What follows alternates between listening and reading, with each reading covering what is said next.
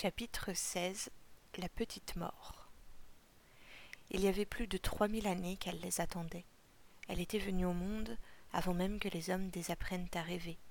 Elle avait vécu leur décadence et vu la disparition des êtres faits. Elle avait tenté de se faire aimer des hommes, elle avait échoué, elle s'était mise à les haïr. Puis était venu le chasseur gris. Lui non plus n'avait pas peur. Il menait ses hommes dans tout Hibernia, et elle avait su qu'un jour, il viendrait pour la tuer. Austin et Nicolas, sur le qui-vive, brandirent leur épée comme un seul homme. Au début, la Marie Morgan ne prêta pas attention à eux, elle se contenta d'observer Jonas. Elle ignorait pourquoi il était avec les deux hommes. Bien sûr, elle s'était attendue à le voir revenir, puisqu'il portait la pierre d'étoile de l'archer, mais pas si vite, pas armé, seul. Elle lui sourit et regarda les autres. Le berger lui plut tout de suite. Il avait des boucles blondes et des yeux à la fois ténébreux et bleus comme la mer. Nous ne vous ferons pas de mal, dit Nicolas d'une voix calme. Nous venons simplement chercher Elijah. Winifred se leva de son fauteuil, passa devant Jonas sans le voir, et fit les quelques pas qui les séparaient de Nicolas. Elle était si proche, à présent, que la pointe de l'épée frôlait sa robe. Je crois que nous aurons des difficultés à nous mettre d'accord, mon cher. Si vous n'avez pas l'intention de me faire du mal, vous n'aurez jamais votre frère. Elle chercha le regard farouche du meneur de chevaux qui se tenait juste à côté, et recula d'un pas pour l'admirer à loisir sans que l'arme ne la touche. Misérable petit voleur, gronda la Marie Morgane. Investir mon propre château, passer mes gardes et mes serviteurs par les armes pour me tuer. Vous êtes pitoyable. Nous n'avons tué personne, promit Jonas. C'est la vérité. Dans un sens, c'était encore vrai. Le seul mort qu'elle trouverait était dans les écuries, et Richard, son page, s'en était chargé tout seul. La châtelaine rit, sa voix sonnait comme un cristal. Qui êtes-vous pour me parler de vérité? Je vois trois petits menteurs, moi. Le premier qui veut me tuer, mais qui dit qu'il ne va pas me faire de mal, le deuxième qui parle de vérité et qui n'a pas raconté un seul de ses secrets aux autres. Elle porta de nouveau son regard sur Austin et sourit de toutes ses dents en perles. Et le chasseur gris qui vient à moi sans son masque et qui pense que je ne le reconnaîtrai pas. Cette fois-ci, la main de Nicolas trembla sur la garde de son épée. Durant ce temps, dans la chambre, on se battait encore. Hélène découvrait avec terreur que les jolis entraînements de son jumeau n'étaient pas efficaces lorsque l'on combattait son propre frère. Elle n'osait pas frapper de toute sa puissance, se contentait de le repousser mollement pour qu'il ne fasse pas trop mal à Milo, déjà à terre. Le pêcheur traîna sa jambe pour la ramasser contre lui, tentant de s'appuyer au mur pour se relever. Il avait mal et sentait sa hanche s'engourdir. Il déjà plaqua Hélène au dos au sol, lui tenant d'un seul bras les deux poignets. Milo se redressa, comme il le pouvait, et sortit son couteau de pêche de l'étui. Il ignorait s'il serait capable de frapper Elijah, si la vie d'Hélène avait plus de valeur que celle du garçon. Hélène, dans la précipitation, voulut se relever. Elijah poussa un cri sauvage et envoya son coude vers Milo. Le coup atteignit le pêcheur en plein plexus. Souffle coupé, le vieil homme recula, glissa dans la mare de son sang et s'effondra contre la porte. Son dos heurta les planches et il resta étendu, immobile. La bergère cria et força son frère qui l'attrapa par les cheveux pour la redresser, retourna le couteau vers elle et frappa. Winifred était belle et elle le savait. Elle savait aussi qu'avec son visage parfait et ses grands yeux d'enfant, elle ne faisait pas peur à ceux qui ignoraient son pouvoir. Elle avança encore vers eux et elle fut soudain si proche d'Austin qu'il serra les épaules. Elle prit le bout de la flamberge dans sa main, deux perles de sang roulèrent de chaque côté de la lame ondoyante. Que vas-tu me faire?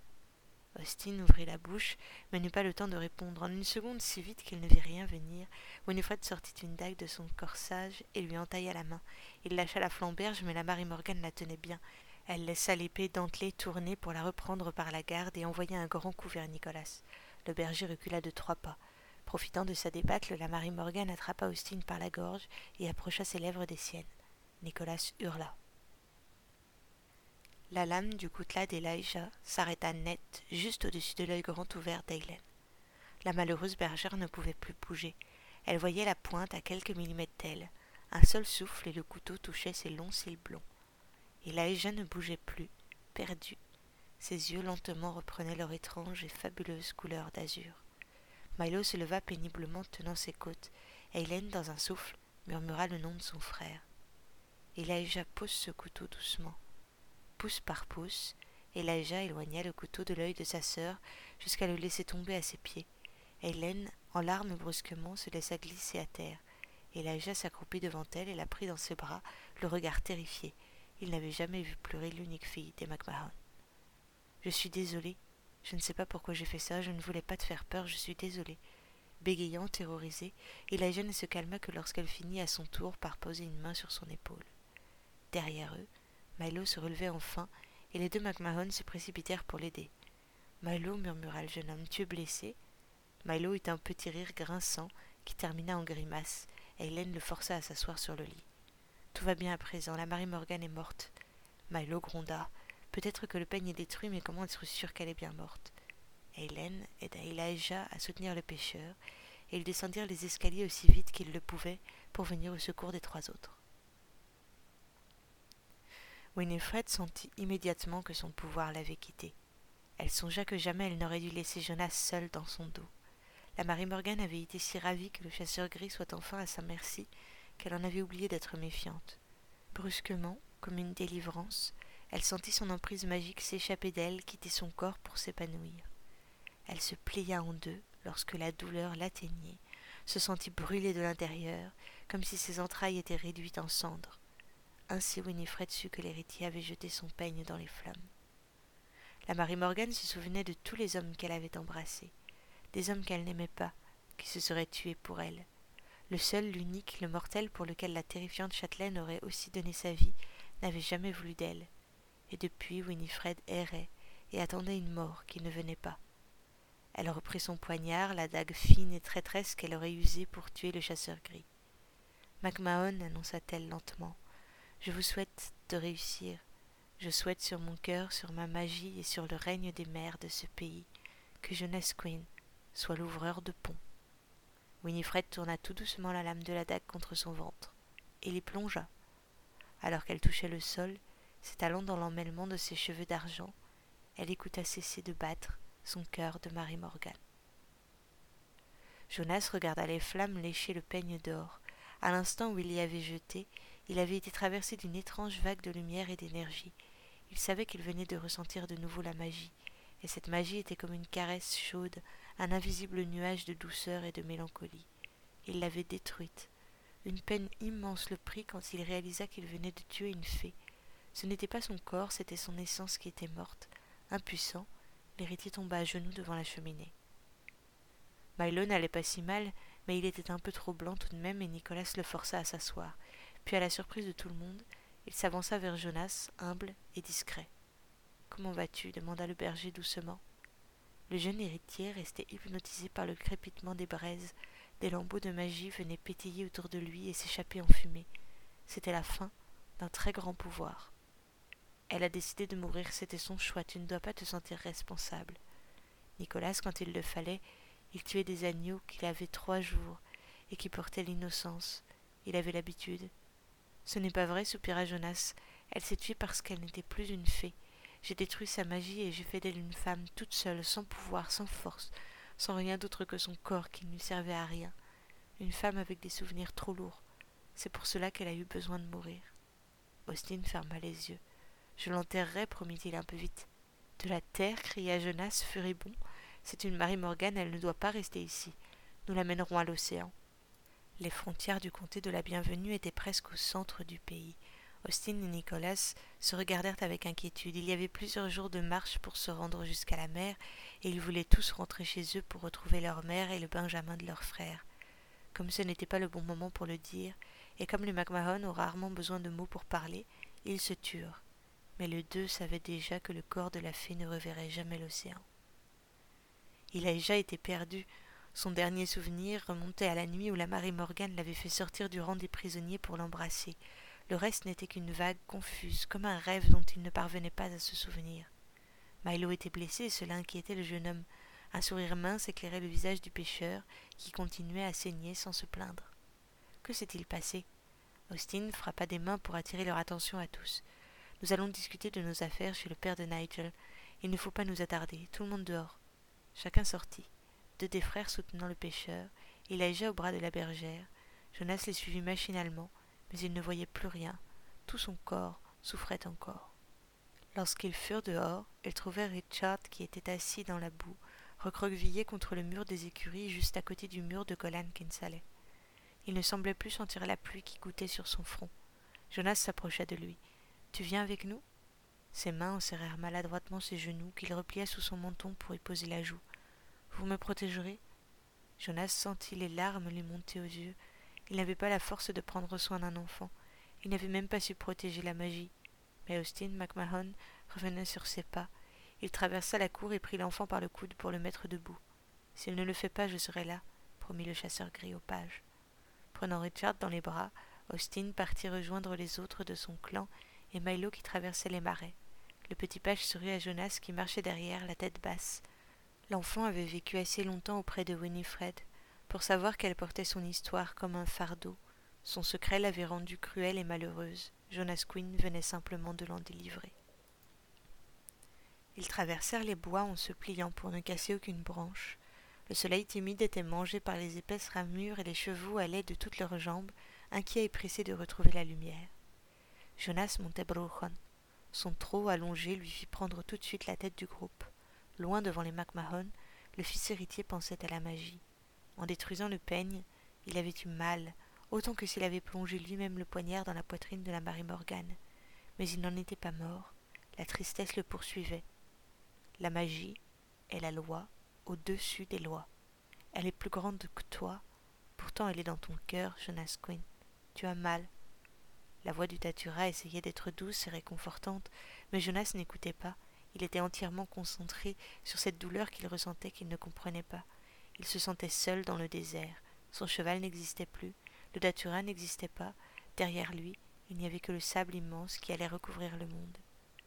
Il a dit que lorsque les fées mouraient, ce que leur magie avait fait vivre mourrait avec elles, dit Jonas en se souvenant des mots de Comain.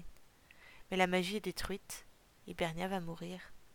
Pauvre petit lord, il était minuscule, un point, sur un cheval, lancé au galop. Je suis vérité, Jonas Quinn, et Bernia mourra lorsque la dernière créature qui porte la magie aura disparu. Tu portes la magie.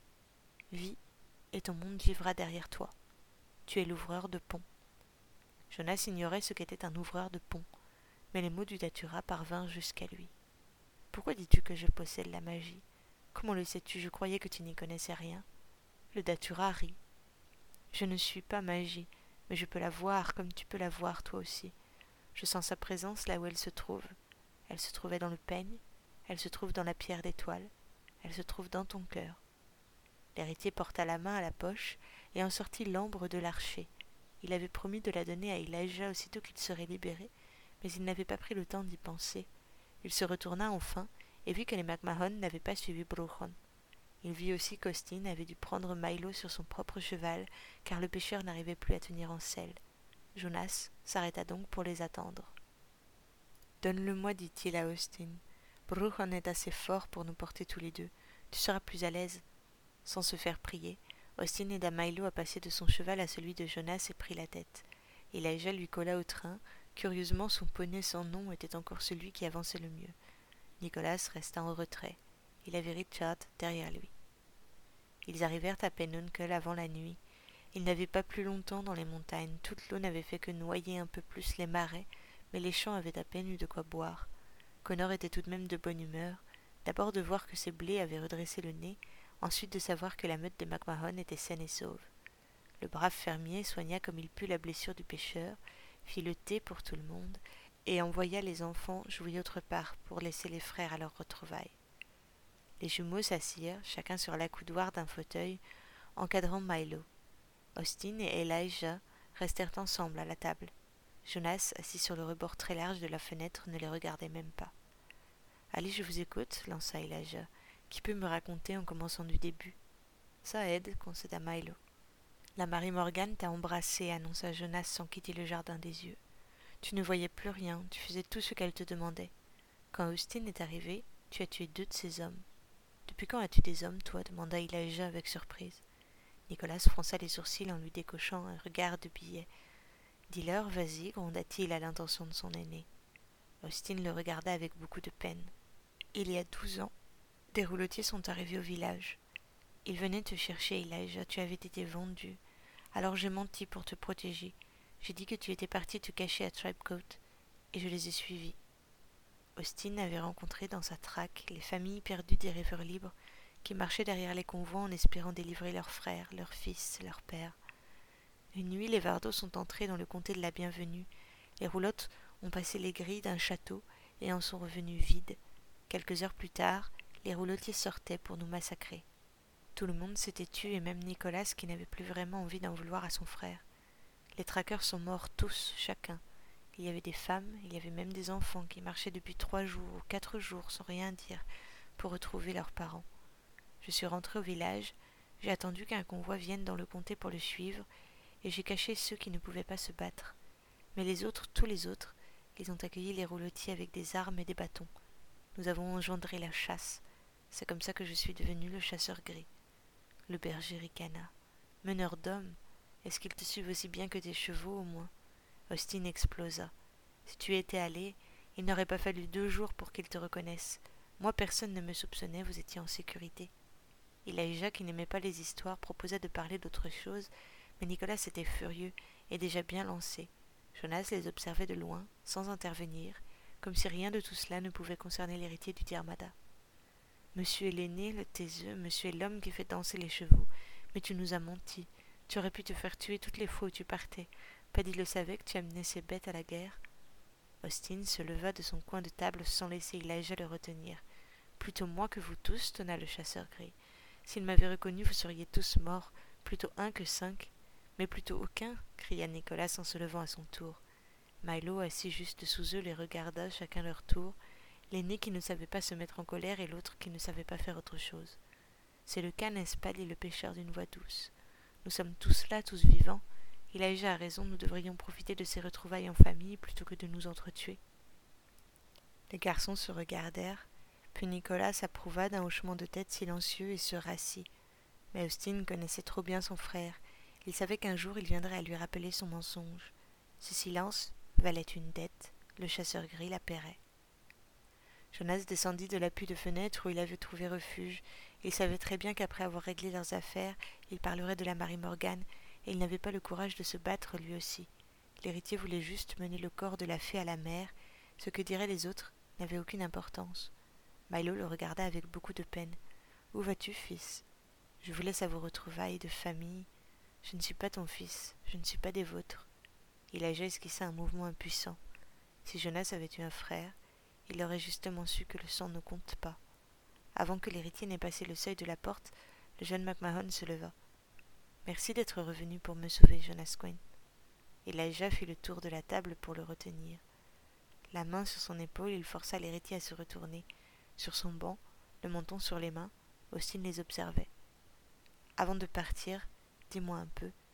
Trouves-tu que ton père et Austin se ressemblent beaucoup? Pris au dépourvu, Jonas réfléchit. Il y avait d'un côté Elliot Quinn, qui était laid, qui était riche, qui écrasait ceux qui ne lui ressemblaient pas et descendait à genoux pour lécher lui-même les bottes des autres, et le chasseur gris, si discret et si tendre que tout le monde le respectait, même les chevaux, et même ses traqueurs, qui donnaient leur vie pour courir dans son sillage. Ils ne se ressemblent pas, l'interrompit Elijah. Ils ont chacun un cœur qui bat, mais qui ne dit pas la même chose, et pourtant ils sont des frères tous les deux engendrés par Queen l'Ancien. Hélène sourit à son aîné, qui échangea un bref regard avec Milo. Le pêcheur, bénit en silence la gentillesse d'Elijah.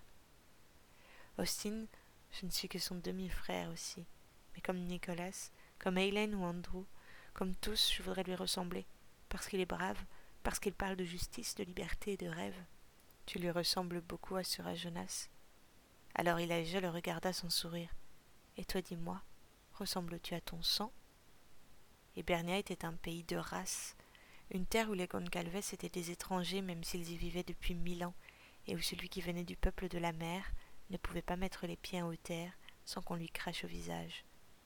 Mon nom, je m'en moque, c'est celui de mes ancêtres, ils sont morts, celui qui est vivant, qui était avec moi dans la roulotte quand les Vardos nous ont attrapés, celui qui a vu mourir à celui qui a aidé à me délivrer de la Marie Morgane, celui-là, c'est mon frère. Jonas baissa les yeux. Sans répondre, il sortit et cette fois, personne ne le retint. À l'aube, Jonas prit la route vers l'océan. Milo ne tenait pas très bien à cheval, sinon il l'aurait accompagné. Pas pour la Marie Morgane ou pas seulement, bien sûr, mais surtout parce que la mère lui manquait. Jonas avait refusé tous les autres. En chemin, l'héritier se souvint comment tout avait commencé, un jour, par une course dans les rochers en compagnie de Chanide. Il était alors un lord, il buvait de la rose-mère et il ignorait le goût du monde. À l'époque, il était juste question d'être jeune, méchant, sans désir, pour que tout paraisse parfait. La tour de la Marie Morgane se dressait comme un manche de poignard blanc dans le ventre du comté.